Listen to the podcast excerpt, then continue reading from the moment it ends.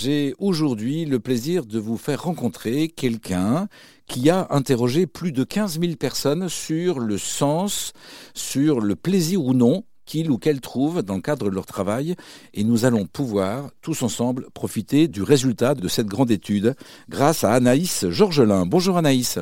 Bonjour.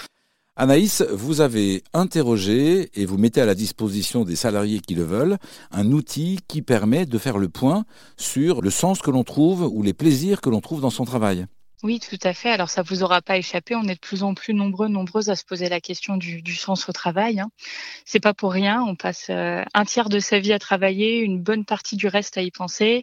Et aujourd'hui, dans le monde dans lequel on vit, on se pose de plus en plus de questions. Euh, le sujet, c'est que cette question du sens, elle veut tout et rien dire. Donc nous, on a construit une solution, un outil qui va vous permettre d'identifier qu'est-ce qui réellement, à un instant T, va vous permettre de trouver du sens au travail. Oui, parce que notre sens au travail, finalement, il peut... Euh, ben, un, on n'a pas tous le même, vous venez de le dire, mais surtout, il peut évoluer au fil des années, des périodes de vie. Exactement si aujourd'hui peut-être moi je trouve du sens dans mon travail parce que euh, j'ai des bonnes relations avec mes, collègues et j'ai un bon équilibre vie pro vie perso, euh, peut-être qu'il y a quelques années euh, je trouvais du sens parce que je pouvais contribuer au monde grâce à mon travail et peut-être que demain ce qui me donnera du sens ce sera d'apprendre, de développer de nouvelles compétences. Donc ça ça change. Donc, si je vous ai bien compris, on peut euh, accéder à votre plateforme, le Workoscope, work comme euh, bah, le travail, hein, workoscope.com, et on doit répondre à des questions. C'est très court, la première partie, hein, c'est 10 minutes, 60 questions qui vont vous permettre euh, d'explorer toutes les facettes de ce qui peut vous donner du sens au travail, puis de vous situer parmi cinq profils types, cinq modes de rapport au travail. Euh, grâce à ça, vous allez ensuite pouvoir faire votre euh, auto-diagnostic de ce qui va ou de ce qui va moins bien pour vous aujourd'hui dans le travail sur euh, toutes les facettes, hein, que ce soit votre environnement de travail, le type de mission que vous faites, le type de management que vous avez, et d'avoir finalement des clés très concrètes pour devenir acteur de votre épanouissement au travail, pour réaligner finalement votre quotidien professionnel avec vos aspirations et vos priorités du moment. Vous êtes en train de nous dire qu'il existait les bilans de compétences où on faisait le point sur euh, ce que l'on savait faire, ce que l'on savait réaliser. Et aujourd'hui, vous nous proposez de faire un, bilan de nos appétences, de ce dont on a envie pour être bien dans notre quotidien de démarrer en tout cas par nos aspirations, par euh, ce qui compte pour nous.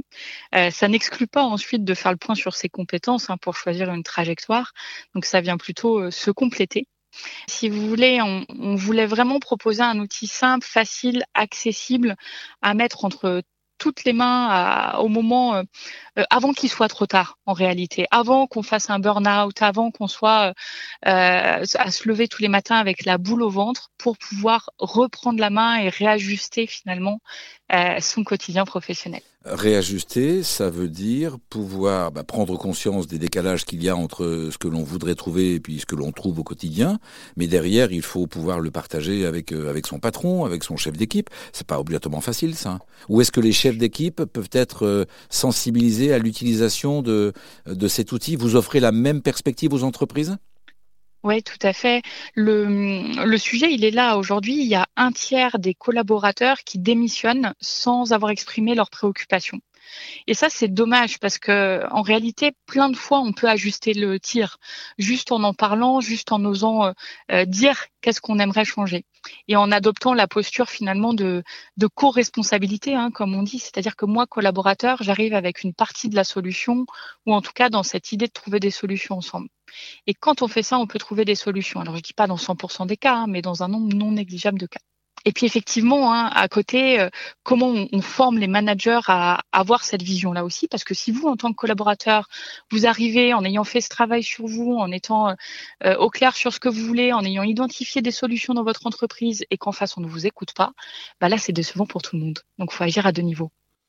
Euh, c'est un outil que l'entreprise et chaque salarié peut utiliser, par exemple, avant d'avoir un entretien annuel d'évaluation ou avoir un entretien professionnel. C'est ce qu'on recommande dans les entreprises, de le mettre à disposition de tous les collaborateurs avant l'entretien professionnel, notamment, hein, qui est une opportunité euh, euh, de faire le point sur sa carrière, donc c'est particulièrement adapté. Mais c'est aussi à utiliser à l'envie dès qu'on sent que quelque chose va peut-être un petit peu moins bien euh, pour se poser les bonnes questions et agir avant qu'il soit trop tard. Vous proposez, Anaïs Georgelin, un outil, si je comprends bien, de, régulation aussi de ces priorités de vie, parce que on a tous euh, dans nos carrières des moments euh, plus ou moins hauts et d'autres plus ou moins bas, et, lorsque l'on sent les bas venir, c'est le, c'est le temps de faire un point sur ces priorités et de, de ne pas hésiter à échanger avec son patron. C'est une belle perspective, ça. En tout cas, on essaie de mettre un petit peu de perspective réjouissante dans, le monde du travail et dans les carrières professionnelles. Et vous venez de dire quelque chose de très important, c'est choisir ses priorités. Euh, on aimerait bien hein, tous avoir le job parfait, hein, comme le prince ou la princesse charmante. Euh, malheureusement, il n'existe pas tout à fait, mais il suffit de bien choisir ce qui compte le plus pour nous pour ensuite euh, trouver plus de satisfaction au quotidien.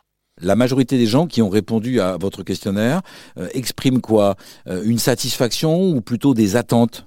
Les personnes qui viennent chez nous, c'est justement qui se posent des questions, euh, mais des attentes qui sont somme toute, une fois qu'on fait le bilan, pas si démesurées que ça. Et c'est ça qui est intéressant.